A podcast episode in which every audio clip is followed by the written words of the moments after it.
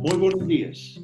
La invitada de hoy es una mujer muy especial y esto lo digo con absoluta convicción. Una economista y magíster en la, administración de la Universidad del Valle, líder estudiantil, secretaria de Educación de Cali a los 23 años, menudo reto, directora de la Corporación Mundial de la Mujer Colombia, eh, que muchas personas conocen como el Banco de la Mujer, una entidad dedicada a otorgar microcréditos para emprendedores de muy escasos recursos. A nombre de esta organización, la mujer de la que estoy hablando lideró la conversión junto con la Fundación Microfinanzas del BBVA y la Corporación Mundial de la Mujer Medellín la creación del Banco Bancamía en 2008, una entidad financiera que atiende clientes de la base de la pirámide social y cuya presidencia eh, estuvo hasta 2000, hasta abril de 2017. Eh, es una persona con una gran experiencia en el tema del microcrédito, de atención a sectores de la economía informal, de pequeñísimas empresas y dadas las circunstancias que está viviendo hoy el país, eh, nos hemos permitido invitarla para hablar de este tema tan importante, cómo vamos a reactivar la economía y cómo se van a irrigar recursos en el sector informal de la economía principalmente. Estoy hablando de María Mercedes Gómez de Bahamón, una, una persona que, como ya lo dije, conoce las realidades y lógicas de los microempresarios, de la economía informal y ha acumulado una gran experiencia a lo largo de 37 años de estar sirviéndole a, a, estas personas y a este sector social tan importante, tan vital para el país del cual dependen casi 9 o 10 millones de colombianos. Comencemos por lo más obvio y agradeciendo a María Mercedes la, que haya aceptado esta invitación. En estos días, María Mercedes le llueven críticas al sector financiero. Los empresarios medianos y pequeños dicen que el crédito no está llegando, que los bancos no están aflojando el crédito. ¿Cómo ves esto? Bueno, buenos días, Guillermo. Me encanta estar contigo y estar con, eh, con las personas que son hoy nuestros oyentes. Pues la verdad es que eh, hay que tener una óptica muy equilibrada y ser uno, eh, coger ese, ese caleidoscopio de la situación actual y enfocarlo eh, en, la posición tanto de los bancos como de los clientes. Esto que le ha resultado al país y al mundo entero, pues fue algo disruptivo, algo que para el cual ni la banca formal ni los clientes estaban preparados.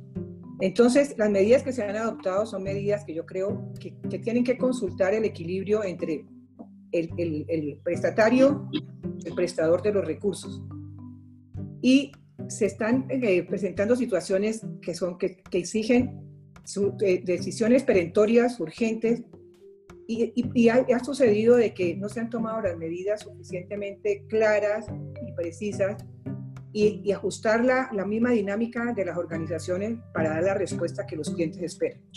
Los clientes tienen paralizados sus negocios, los clientes tienen la incertidumbre del mañana para pagar sus nóminas y los bancos tienen la preocupación de que están administrando los recursos de los ahorradores y que tienen que colocarlos eh, en unas condiciones que el riesgo eh, se minimice. Si tú le preguntas a cualquier banquero, eh, resumen una palabra, ¿qué es un banco? Un banco es riesgo. Es lo que tiene que proteger, planear, cuidar y con base a ese riesgo, pues se han puesto algunas cortapisas que pues de, obviamente no han sido bien recibidas con el, la contraparte que es el cliente que necesita que la decisión sea ya eh, urgente y próxima. Entonces, tomar, un partido, tomar partido aquí no es fácil, eh, porque es muy fácil sentarnos a decir, no, es que están cuidando su, el capital, su patrimonio, y entonces no nos quieren prestar la plata y el gobierno está flexibilizado, pero tampoco puede el gobierno soltar los, esos beneficios sin también tener unas, unas condiciones que garanticen que ese dinero se va a recuperar. Porque como todos lo sabemos, una cosa pues de mínimo conocimiento para todo el mundo es la plata que los bancos prestan es la plata que recoge de los clientes. Entonces hay que tener ese balance y ese equilibrio. Yo que, que he trabajado con, con, comunidades más pobres, con los, con los segmentos de la población de los microempresarios, que, que, lo único que tienen pequeño es, es el tamaño de su negocio, porque es el sector eh, a nivel económico del país el más grande. Representan el 92.25 de las empresas del país son microempresas.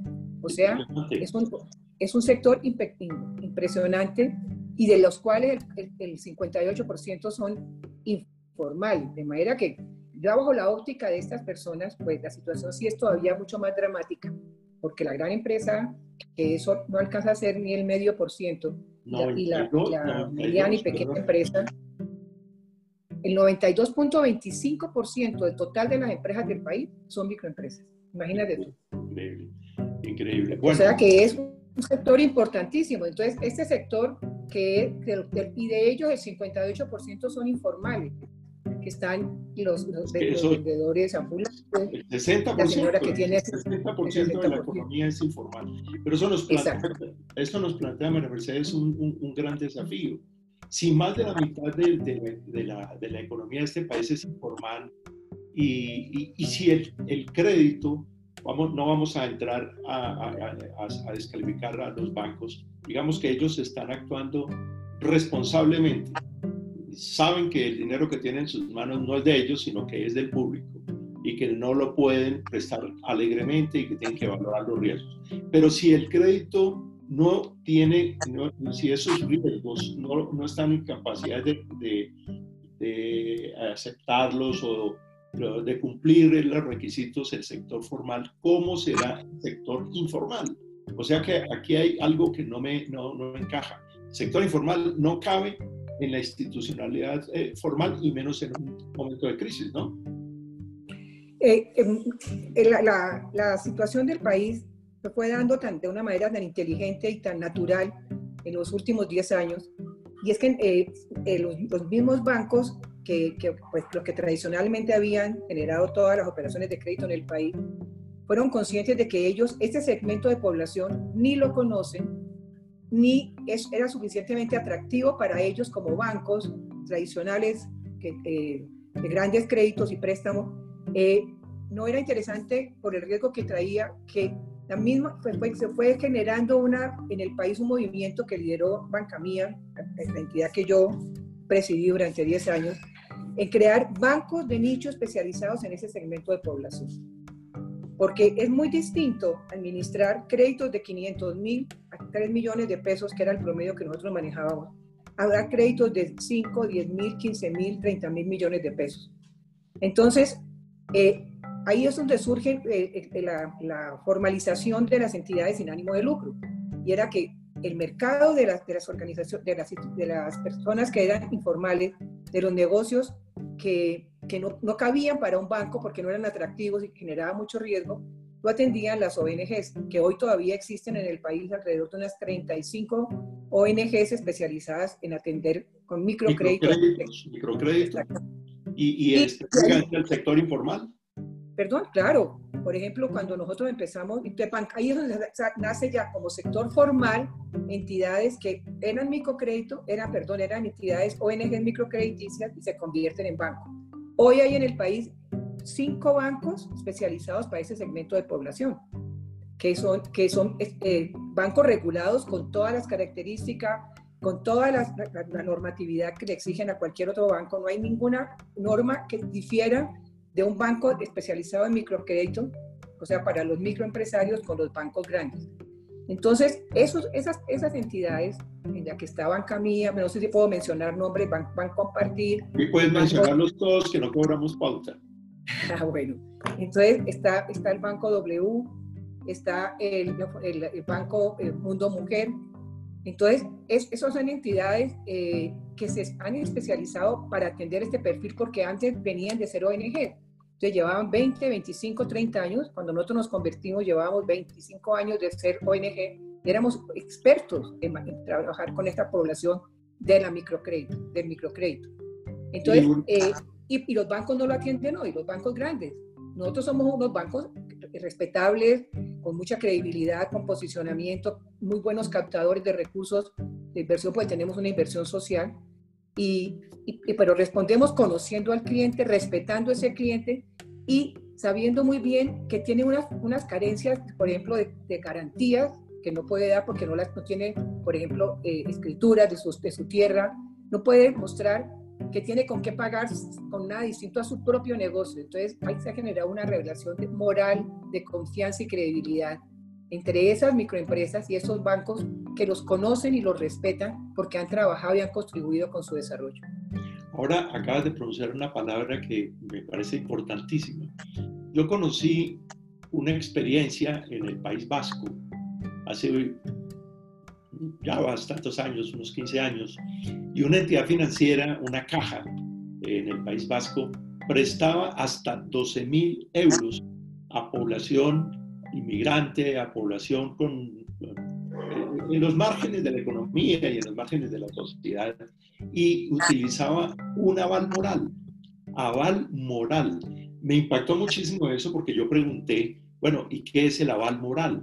Digo, el aval moral es la recomendación de otro miembro de la comunidad que avala, ya no, y ese aval, ese, ese aval no era de tipo prendario, no era que si la persona no pagaba, entonces le iban a cobrar a la balista, no.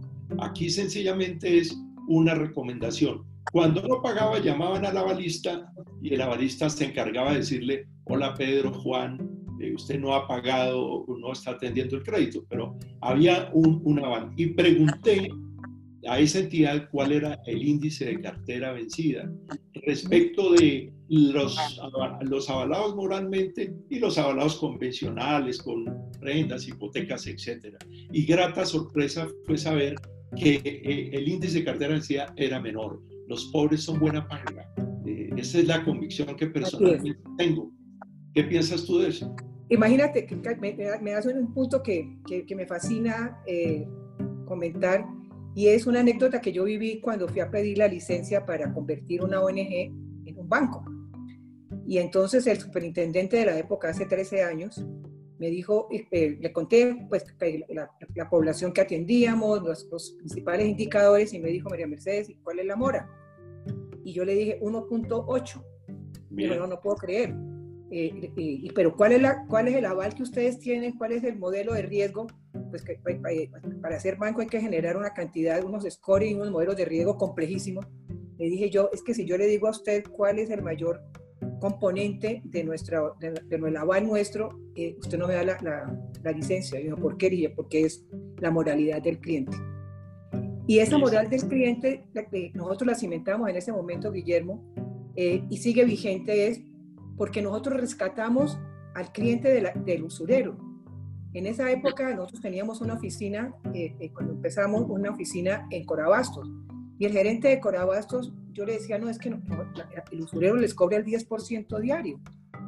Y entonces yo le dije, mire, me dijo, no señora, revalúe su discurso, porque les cobran el 20% diario aquí. Y nosotros, pues obviamente les cobrábamos en ese momento, pues que era un 2%, un 2 mensual entonces, era sacarlos de un mundo en que era una extorsión financiera que tenían diariamente a tener un mundo más normal, sin que el 2% pues fuera una tarifa en esa época muy económica, pero, pero pues era una tarifa que para ellos era la, algo, va, algo, va, algo, va, del 2 al 20. Exactamente. Entonces, 2 mensual al 20 diario. Y ahí se generaba de, de ese cliente con nosotros una, una, una, una relación moral de, gratitud y reconocimiento porque creímos en ellos, cuando ellos no tenían nada que darnos distinto a su trabajo y a sus poquitos activos, por ejemplo, en una tienda, eh, como Aval. Entonces, que nosotros creer en ellos, esta relación moral entre ellos y nosotros, era lo que nos garantizaba y aún sigue garantizando la relación entre el microempresario con los bancos especializados en microfinanzas. Okay. María Mercedes, con la mano en el corazón. Sí.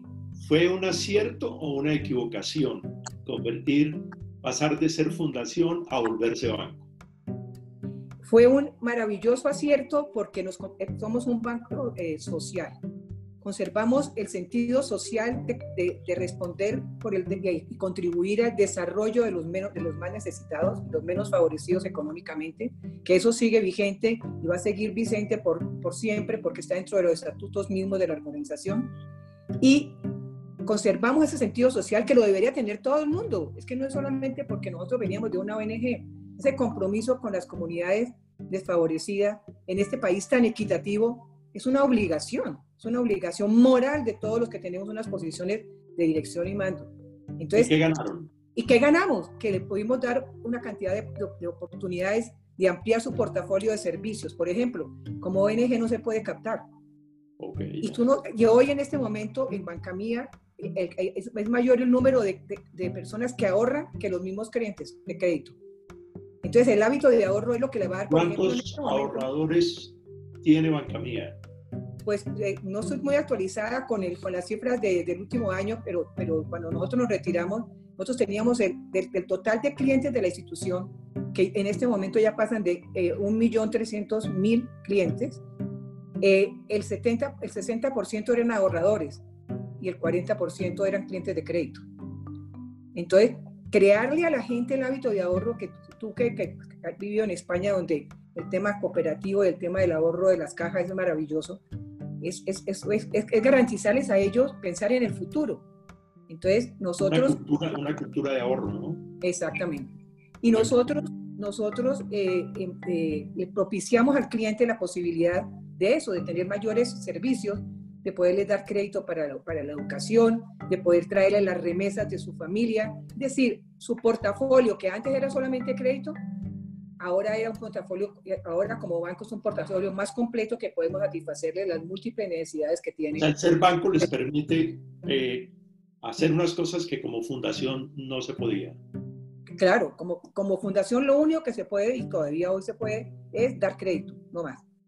Los demás portafolios de servicios de banco, eh, no, no, por ejemplo, nosotros teníamos, por ejemplo, construyendo futuro, era ayudarles en las mejoras de su casa.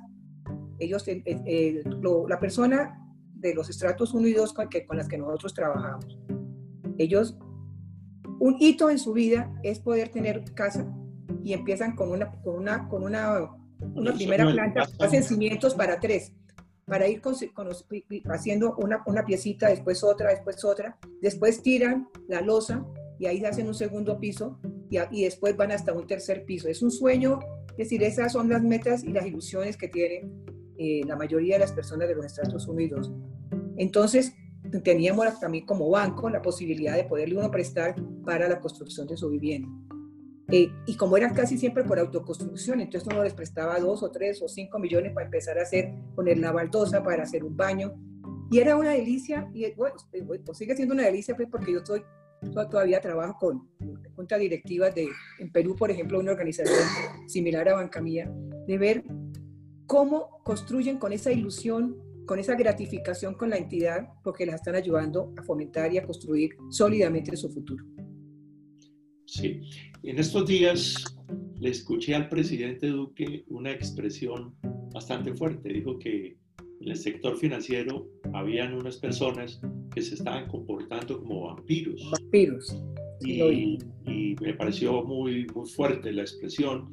Y están en muy mala racha reputacional en este momento los, vampiros, sí. los bancos. Perdón. Pero me he quedado pensando, dije, ¿hasta dónde? Y esa es la pregunta que te hice en el comienzo, ¿hasta dónde es un problema de voluntad, de falta de, de, de conciencia, de solidaridad, de sentimiento, y dónde es un problema estructural. Porque estoy pensando que la mitad, más de la mitad del país, no cabe en esa institucionalidad formal que tenemos.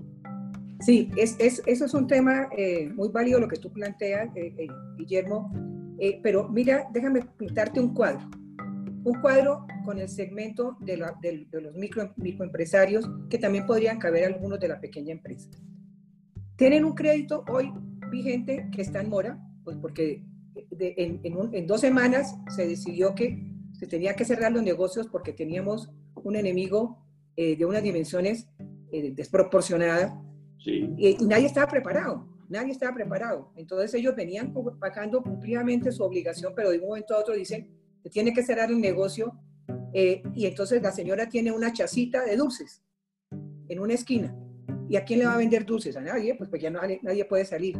Entonces, de un momento a otro no tiene, tiene un, pequeño stock que podrá vender por la, por la ventana de su casa para que, que algún transeúnte que pase eh, cuando tenga permiso de salida, pero no tiene ya su puesto instalado porque ya está prohibido. Pero tiene un crédito, tiene que pagar. Entonces, ¿qué, qué va a hacer? ¿de dónde va a sacar para pagar? Entonces entra en mora. El gobierno lanza una salvavidas. Eh, vamos a darles, eh, y lo están haciendo las, todas las entidades, porque ayer, ayer hablé con algunas de ellas, están dándole un periodo de gracia que va entre tres y seis meses. Un periodo de gracia en el cual las personas no pagan el capital, pero pagan los intereses. Pero entonces ahí viene una pregunta, ¿y con qué van a pagar los intereses si no están produciendo?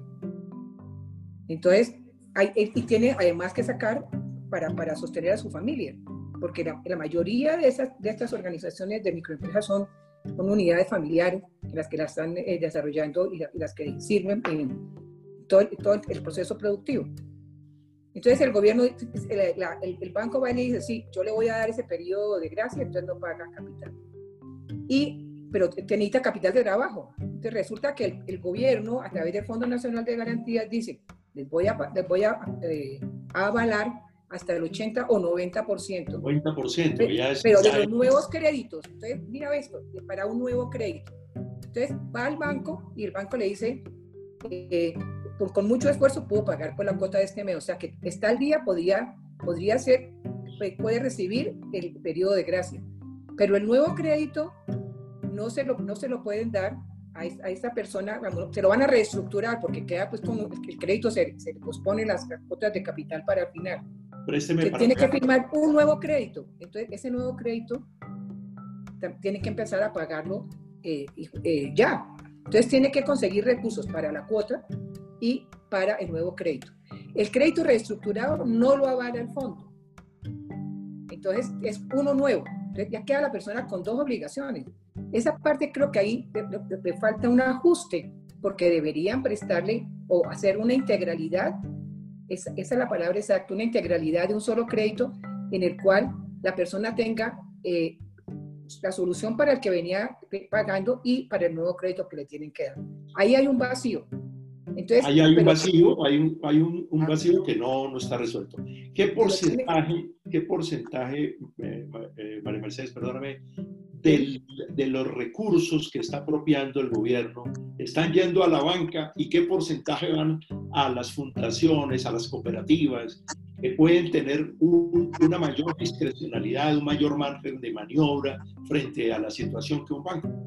Tienen 580 mil millones de pesos, 580 mil para el, la microempresa, que, que, que las microempresas es atendida también por las cooperativas. O sea que para ese segmento este, hay 580 mil millones. ¿Y ese son recursos suficientes? Esos son, no, no, pues no digamos, eh, por ejemplo, la colocación del año pasado de todas las, el segmento de la microempresa fueron 3 eh, billones 500 mil millones de pesos, o sea que es un movimiento importante de recursos. Eh, esto como es, es un salvamento, digamos, de, no de la cartera que viene, de la total de la cartera, sino de la que pues, de aquí en adelante podría entrar en, en, riesgo, pues no creo que sea, no es la cantidad suficiente para lo que se necesita, no. Podría ser, el, ideal es que fuera más, por todo que es que representan un volumen muy grande de, de, microempresas. Pues el 92.5, imagínate. Debería apropiarse como, mínimo el 50 al 60% de los recursos para un tejido empresarial, microempresarial tan, tan grande y tan importante. Totalmente de acuerdo. Sí, yo sí creo que es insuficiente. Es insuficiente. Eh, es, ese dinero se, lo van a colocar a través de, de los bancos y de las entidades financieras vigiladas, que también a través de bancoldes con las ONGs. O sea que esa implicación solo bancos. No va a ser solo para bancos, solamente es para bancos, ONGs y cooperativas. ¿Bancoldes tendrá que volverse banco de primer piso? No, Bancoldes, eh, eso lo planteó hace muchos años, lo han evaluado porque era que Bancoldes vino a reemplazar el IFI, que fue una, institución muy querida y muy, muy preciada y, de, mayor impacto hace muchos años en el país. Bancoldes eh, es, fondea a, los bancos y a las entidades que otorgan los créditos. Y es, un fondeo más cómodo, es un fondeo más cómodo para que las tasas de interés sean también más cómodas para los clientes una experiencia que te haya marcado en estos años trabajando este sector. Debes, estar llena de anécdotas y experiencias. No, mira, hay una cosa maravillosa. Yo, yo, yo tengo nosotros hicimos dos libros, eh, porque que uno se llama Historias que merecen ser contadas y, otro se llama, y otro se llama Historias con corazón. Eh, porque y en cualquiera de los dos tú encuentras transversalmente historias fascinantes que te, que te enorgullecen no solamente de, ser colombiano, sino de esa capacidad de resiliencia y esa capacidad de la gente de, emprendedora de, salir adelante y, recuperarse de sus dificultades y con un trasfondo humano eh, impresionante. Pero de todas, muchas, muchas, muchas historias que conocí, hay una que me marcó y que, que sí, fue, fue, fue linda, pero a la vez me confrontó con una realidad de, muy dura de, la pobreza en nuestro país. Eh, fue con un niño, con un niño de, eh, de unos 9, 10 años. Nosotros, como, como, le, como hablábamos al comienzo, uno de los, de los factores que nos motivó a convertirnos en banco era el poder darle mejores y mayores servicios a nuestra clientela, a nuestros emprendedores eh, y de estos estratos, de los estratos 1, 2, que son los que trabajamos nosotros básicamente, y 3. Y fuimos, eh, eh, era, promover el ahorro. Entonces fuimos a, a las oficinas, íbamos los fines de semana, los sábados, para promover el ahorro de los niños, para crearles el hábito, la disciplina y generarle ilusiones para poder con sus moneditas comprar eh, lo, que añoraban, lo que querían. Y entonces les regalábamos alcancías y les, les decíamos por qué era importante ahorrar. Hicimos, eh, generamos un concurso de que al final de mes, el, último sábado de cada mes, en una tómbola, los niños eh, anotaban, ellos, los que iban a abrir la cuenta de ahorro, que la abrían con mil pesos, y todavía sigue eso vigente, que pueden abrir una cuenta de ahorros que van con sus papás, porque no la pueden, si son menores de 12 años, pues tienen que ser con un adulto, y llenaban un papelito en que decían para qué iban a ahorrar. Entonces los niños ponían para una muñeca, para una pelota, los patines, el balón, y entonces cada uno se paraba, habíamos hecho pues una, un escenario lindo, con payasos, con dulces, eh, con sorpresas para los niños, para que fuera algo pues lúdico y encantador. Y entonces cada uno se paraba y leía. Entonces, eso, eso que mencionaba, la pelota, el balón, ta, ta. Y entonces se para un niño que, es el, que, el que me impactó es, y dijo, eh, yo voy a ahorrar para comprarme una toalla. Una toalla. Yo quedé en shock y dije yo, le pregunté, óyeme, amor, ¿y para qué quieres una toalla? Y dio una respuesta que nos ejemplifica la dureza de la pobreza en nuestro país. Y dijo, porque es que nosotros eh, somos, en eh, mi familia, yo soy el, el, el menor de cinco hermanos, y cuando me toca bañarme, eh, me toca ya la toalla mojada y yo quiero tener una toalla para mí solo. Yo casi muero, yo casi me muero de la, tristeza, pero esa es la inequidad en nuestro país. Eso es, bueno. Eh, María Mercedes, una, una gran lección que, que, que, pueda ser aplicable en este momento para la sociedad, para el país. Yo creo que hay un costado muy importante aquí. Todos estamos tratando de pensar, de salvar el mundo, imaginando qué podemos hacer. ¿Qué lección nos puedes transmitir? Mira, lo que está pasando yo creo que es muy positivo. Yo creo que, que el costo económico es alto, que hubiéramos querido ninguno de nosotros que esto se sucediera, pero ya llegó. Y yo creo que con lo que yo observo, que ha participado en muchas eh, eh, audios, videoconferencias en estos días y que he leído, que vamos a ser distintos. Y yo creo que, que, para todo eso ha sido una... Ah, perdón. ¿Lo crees sinceramente? Vamos a Absolutamente. Eh, en unas personas ha tenido mayor o menor impacto, pero en todo, a todos nos ha removido el piso. Yo creo que, que si nosotros, eh, en la paz que podemos encontrar en el silencio de nuestro hogar, en algunos rinconcillos que podamos encontrar después de que las personas hagan su, su trabajo pesado y duro que es el teletrabajo. Eh, recapacitan en lo que está pasando, yo creo que vamos a tener eh, un mundo diferente en la vida interior y exterior de las personas. Hay muchas cosas que vamos a cuestionar si se justificaba tenerlas, las cosas físicas, y nos va a replantear de ver esos contrastes tan dramáticos eh, cuando nos muestran a la gente de, acabando con uno sacando de unos camiones los mercados que llevan para otras personas tan pobres como ellos porque tienen hambre y que nosotros eso no nos conmueva, por Dios. No, es, es, es increíble que no, que, que, no nos conmueve esto Eso no, puede, nada. Uno no puede hacerle, eh, eh, Guillermo, quiebre de cintura y decir esto no es conmigo. Claro que esto es conmigo. Hay tres cosas gravísimas que, que, nos, que nos dejan a nosotros eh, a medir el desarrollo y, y, la, y el potencial de un país y en los tres perdemos el año nosotros. El, el, tema es el tema del empleo, el tema de la pobreza y el tema de la salud. Y nosotros estamos en unas condiciones muy difíciles en eso, entonces tenemos que reaccionar. ¿Perdón? En las tres cosas nos rajamos, nos rajamos. el año.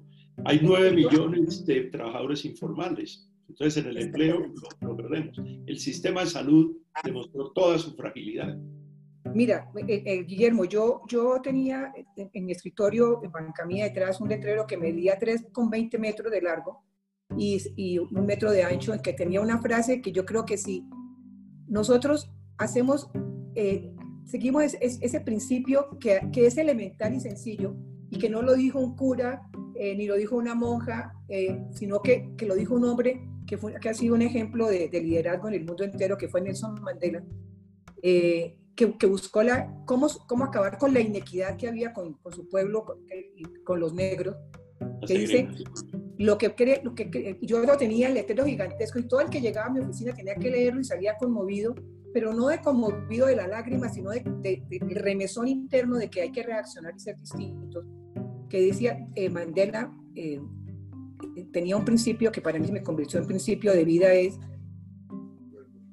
lo que, lo que, lo, que importa en la vida no es el simple hecho de haber vivido, es qué diferencia hemos logrado en la vida de los demás, lo que le da el verdadero significado a nuestra propia vida.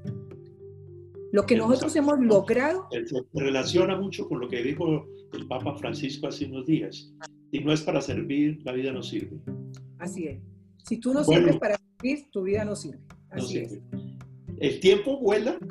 Ya se eh, acabó, no me digas, se acabó ya. Conversar contigo es un deleite, como siempre, y, y, escuchándote, pues confirmo de dónde sacó esa vena social, esa venta social, esa sensibilidad social nuestra artista Joana Bahamón a quien espero que gracias a tu influencia podamos tener en este espacio más adelante. Te abrazo desde la distancia, María Mercedes, gracias. Eh, gracias, gracias. Por, por, acompañarnos. Esta es la primera vez, pero espero que vengan muchas más. Yo sé que eres experta, por ejemplo, en temas de liderazgo, que es una de las cosas que nos está haciendo mucho falta, mucha falta en este, en este momento de, esta profunda crisis que estamos viviendo. Gracias por, por escucharme. Eh, a ti, Guillermo, gracias por invitarme y importante que nuestros líderes practiquen el, el liderazgo humanista, de trabajar por las personas y, y hacer, hacer, ponerse empáticamente en su lugar y darle soluciones para ellos. Que Dios te oiga en eso. Hasta luego, Guillermo. Gracias. Gracias.